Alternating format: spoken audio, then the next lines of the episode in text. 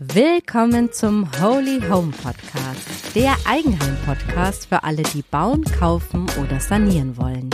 Mit Anna Niedermeyer.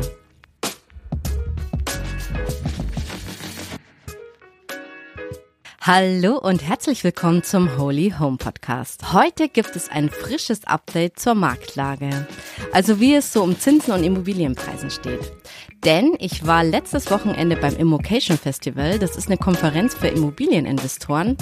Und dort haben einige Experten total spannende Dinge erzählt, die auch für euch super interessant sind.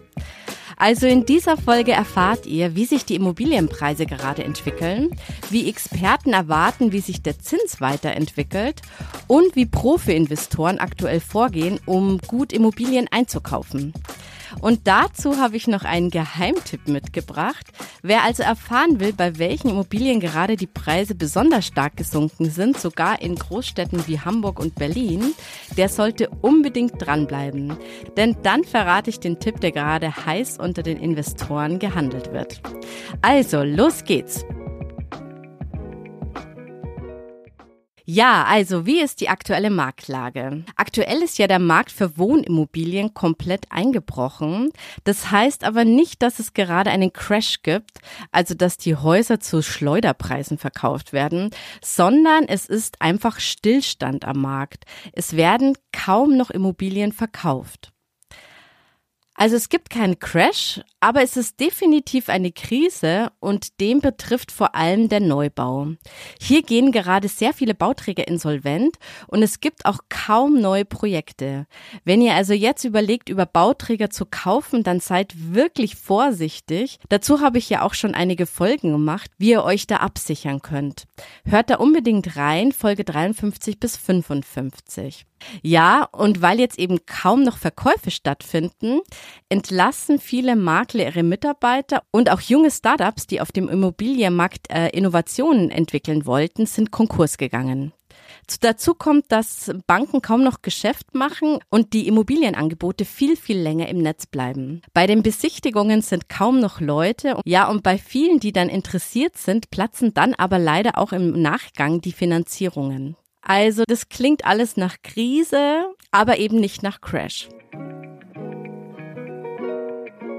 Eine gute Nachricht dazwischen ist, dass die Baukosten aktuell nicht mehr steigen und dass auch Handwerker wieder verfügbar sind. Ja, und für alle von euch, die jetzt noch in so einer Warteposition sind, die haben sicherlich die Fragen, na ja, also wie geht's denn jetzt mit den Preisen weiter und wie entwickeln sich die Zinsen?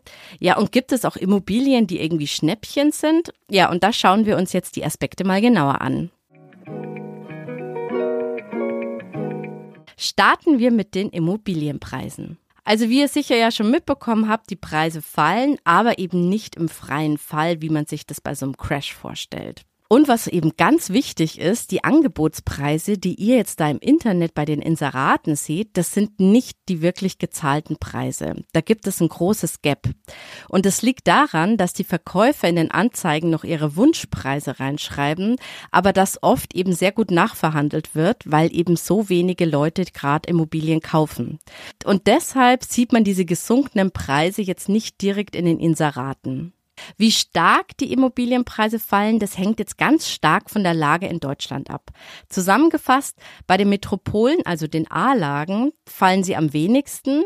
Und wenn man dann aufs Land schaut, also so richtige D-Lagen, da fallen sie am stärksten. Ja, und aktuell nehmen die Experten auch wieder wahr, dass sich in den letzten Monaten der Preis auch wieder so ein bisschen stabilisiert hat. Also die Preise fallen kaum noch weiter, sondern die stabilisieren sich jetzt auf dem Niveau, das sich jetzt so etabliert hat.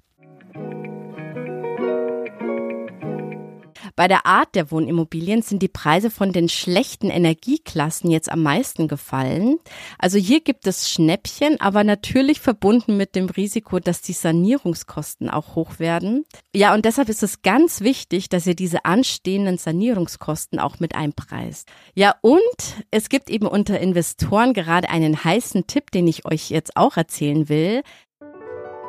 Die Preise von Mehrfamilienhäusern sind stärker gefallen als die von Wohnungen Einfamilienhäusern. In Hamburg laut einer Studie sogar um minus 38 Prozent und in Berlin um minus 25 Prozent. Ja, und hier gibt es eben gerade die Chance, ein Schnäppchen zu machen.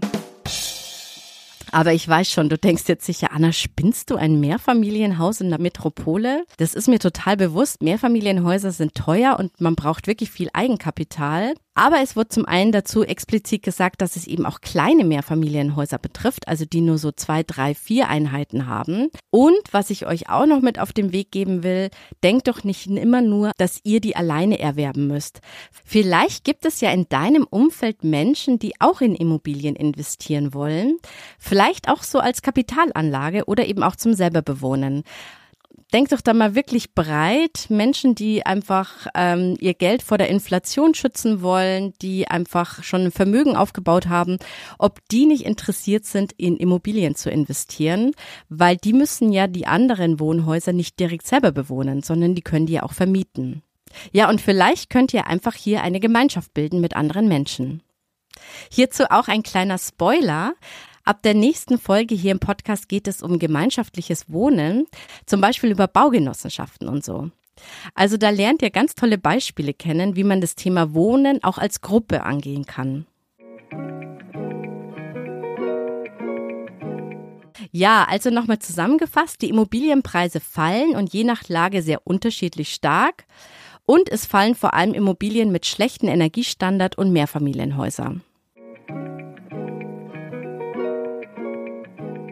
Kommen wir jetzt zum nächsten Punkt. Wie entwickeln sich jetzt die Zinsen weiter? Wie wir alle wissen, wurde ja der Leitzins von der EZB jetzt ungefähr zehnmal in Folge angehoben und liegt seit 20. September bei 4,5 Prozent. Und im Oktober wurde der Zins jetzt erstmal nicht mehr angehoben.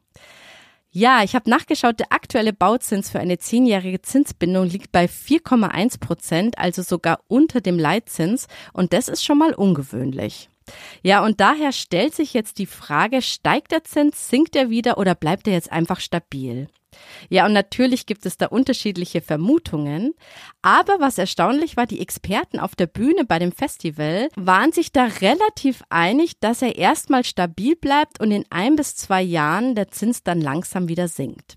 Professor Volkländer bezieht sich hier auf die Zinsstrukturkurve, denn er beobachtet, dass die langfristigen Zinsen niedriger sind als die kurzfristigen. Also, dass eine Zinsbindung von zehn Jahren aktuell niedriger ist als die von fünf Jahren. Und das ist sehr ungewöhnlich. Und darin sieht er eben das Signal, dass die Banken langfristig wieder mit einer Zinssenkung rechnen, aber eben erst in einigen Jahren. Also wer mit dem Gedanken spielt, sich aktuell etwas zu kaufen, das sollte sein mögliches Kreditvolumen so ausrechnen mit der Annahme, dass der Zins erstmal so bei circa vier Prozent bleibt. Und wie gehen jetzt eigentlich Profi-Investoren in so einer Marktlage vor? Da die Angebote ja gerade so lange im Markt sind, passiert auch psychologisch ganz viel.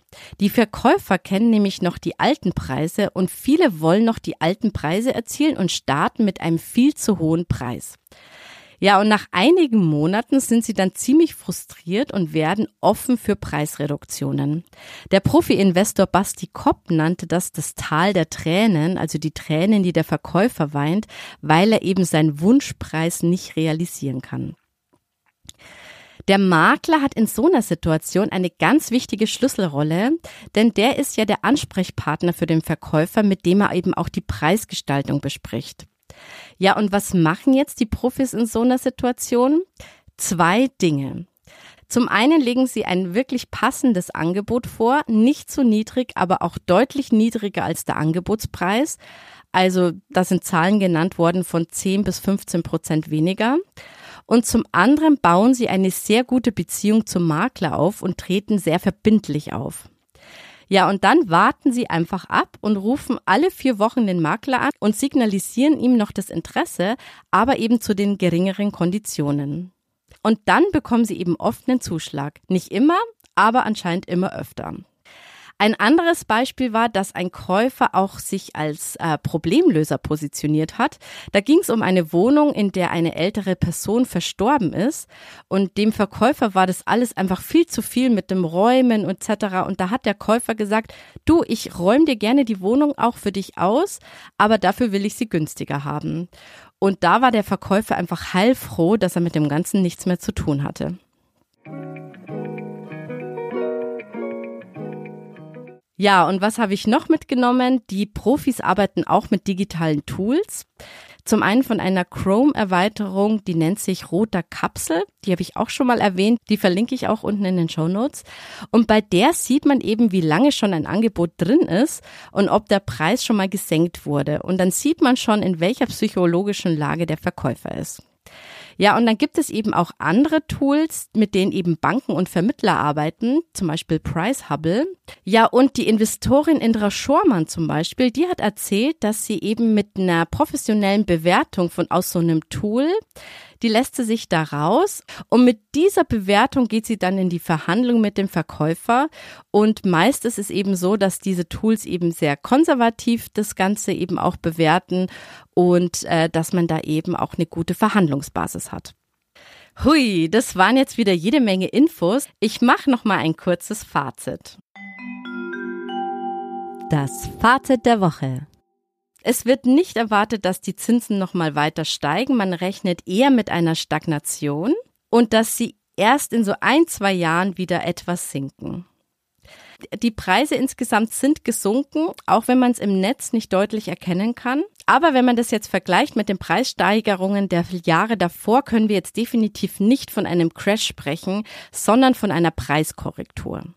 Stärkere Preissenkungen gibt es vor allem in ländlichen Regionen, bei allen sanierungspflichtigen Gebäuden und bei Mehrfamilienhäusern, die auch in Metropolen stehen, wie zum Beispiel Hamburg oder Berlin. Die Preise von den Angeboten sind nur Wunschpreise, also sich da nicht einschüchtern lassen und werden aktuell kaum gezahlt. Und es wird sehr, sehr viel verhandelt und auch abgewartet, um dann besser verhandeln zu können. Ja, und die meisten haben aktuell wahrscheinlich die Frage im Kopf, ja, und was soll ich jetzt aktuell tun? Und das ist natürlich wie immer eine super schwierige Frage und hängt von einigen Dingen ab. Die Tipps der Woche.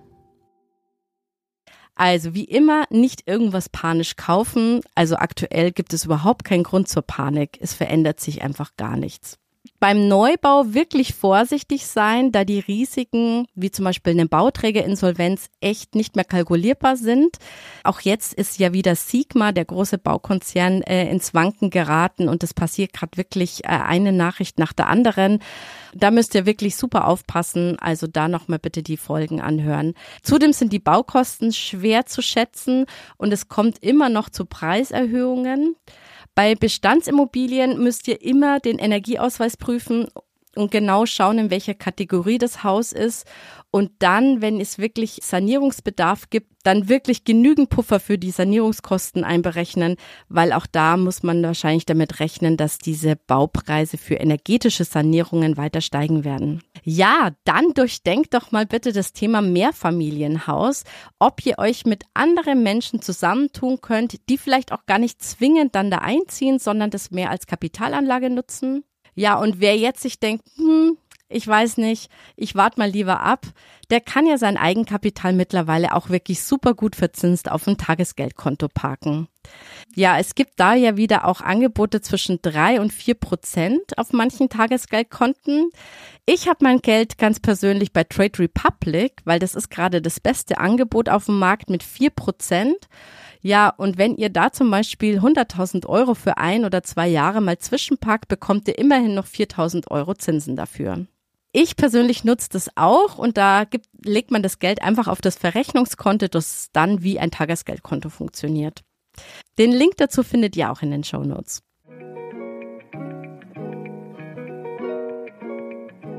Ja, das war das Update zur Marktlage.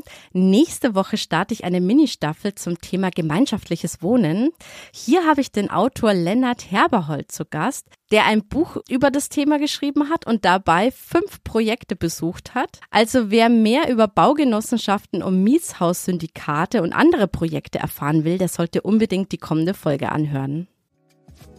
Wenn euch jetzt diese Folge gefallen hat und ihr einiges mitgenommen habt, dann teilt sie gern mit Freunden, die auch gerade über das Thema Haus oder Wohnung kaufen nachdenken. Vielleicht ist auch einer dabei, den das Thema Mehrfamilienhaus interessiert. Und wer keine frische Folge verpassen will, der kann natürlich gerne meinen Kanal abonnieren. Und ich würde mich wirklich total über eine gute Bewertung bei Apple und Spotify freuen.